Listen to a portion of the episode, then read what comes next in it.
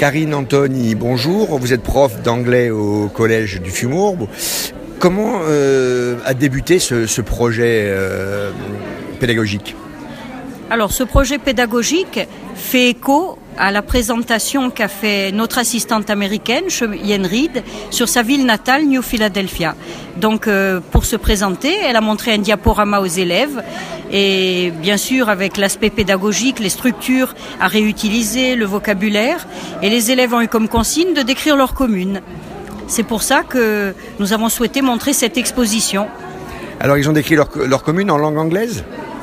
Ah oui, tout à fait. Bien sûr, dans un cours d'anglais, on parle en anglais.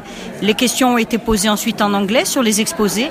C'était pas des simples présentations. Euh, la, note qu'ils obtenaient et prenait pour moitié aussi les questions auxquelles ils seraient capables de répondre.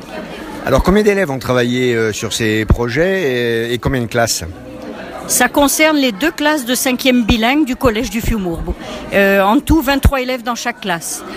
Et comment est venue l'idée de venir faire une exposition ici en salle des fêtes de Gizonach Alors tout simplement, je connais ma fille, est à l'école à Gizonach et nous sommes familiers avec euh, la mairie de Gizonach qui nous a toujours accueillis pour le conseil municipal junior notamment, pour des petites manifestations avec l'école primaire.